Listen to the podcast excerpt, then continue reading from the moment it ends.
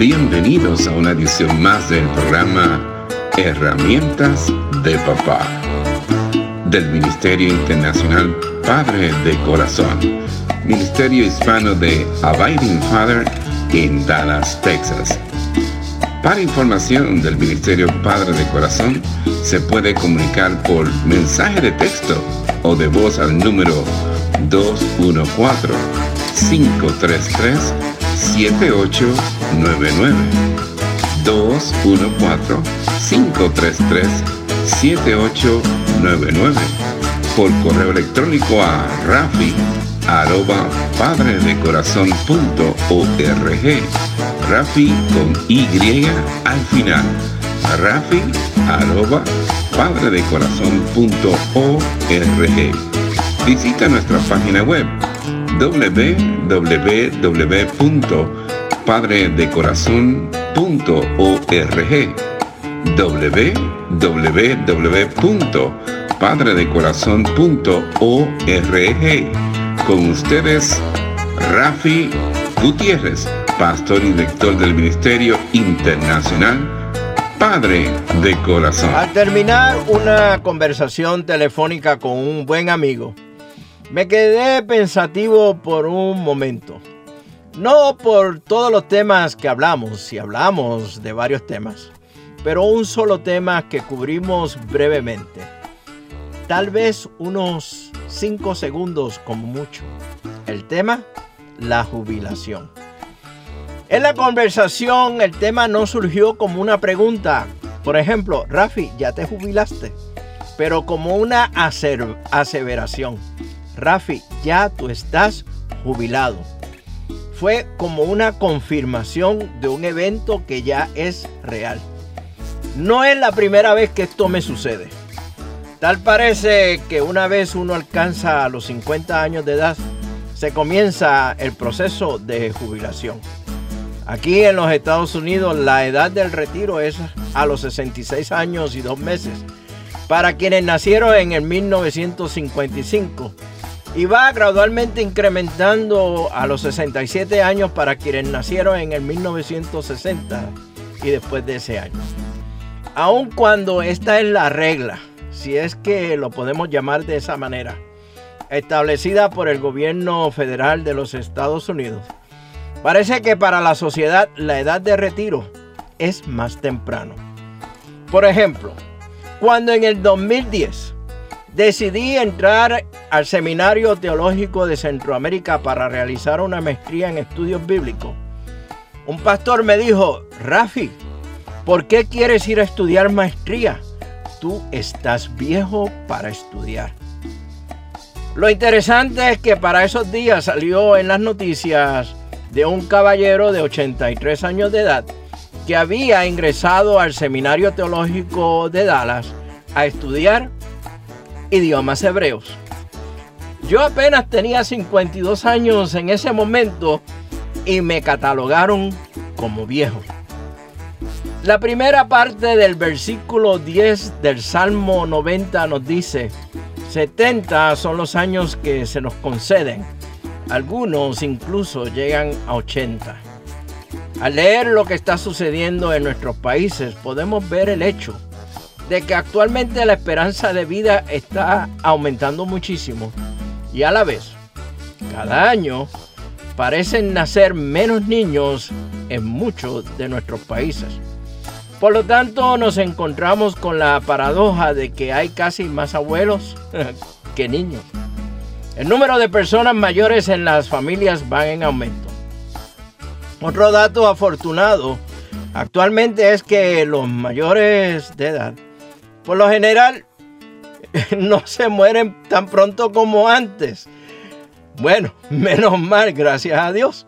La medicina ha avanzado mucho en el campo de la geriatría y aunque muchos de los abuelos tienen un régimen de medicamentos diarios, lo cierto es que van cumpliendo cada vez más años y están con mejor salud y por lo tanto necesitan sentirse válidos, activos y felices durante mucho más tiempo.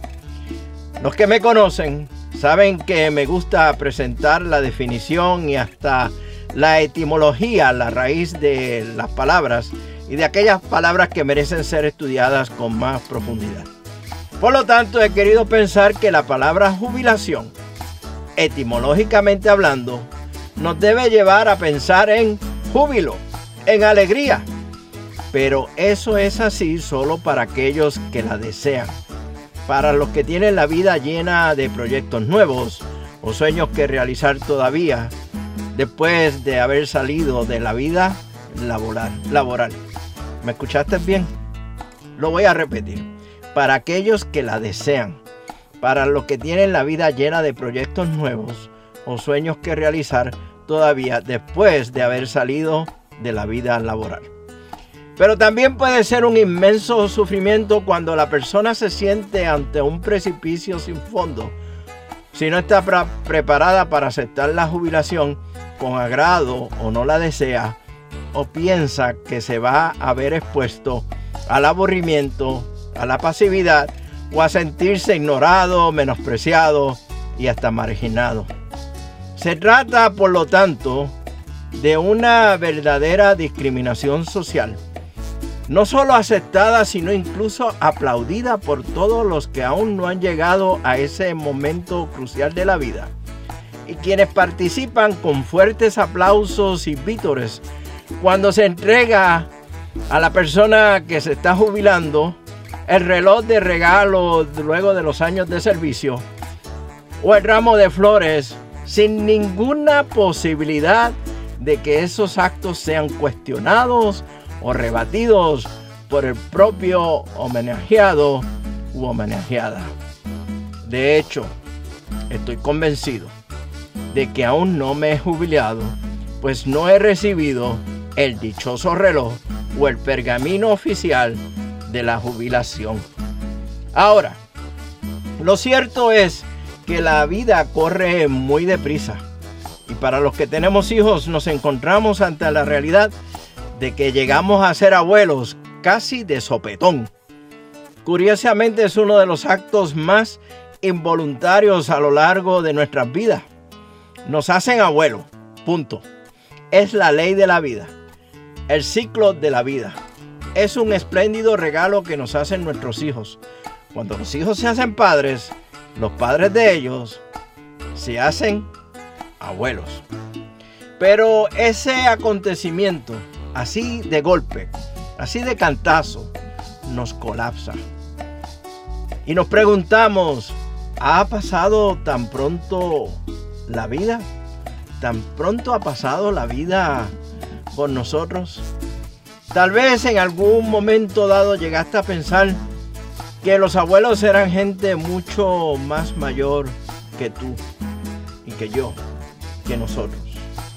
Muchos por eso llegan incluso a pedir que se les llame o que no se les llame abuela o abuelo, buscando términos menos calificadores de una edad avanzada. En mi caso, Preferí que me llamaran papá. Pues abuelo, para ser honesto con ustedes, eh, me parece como que es muy viejo. Pero la realidad es la que es. Aunque sea maravillosa la experiencia de ser abuelo, avanzamos en edad y avanzamos en edad cada año. Bueno, por lo menos algunos no, son los que avanzan.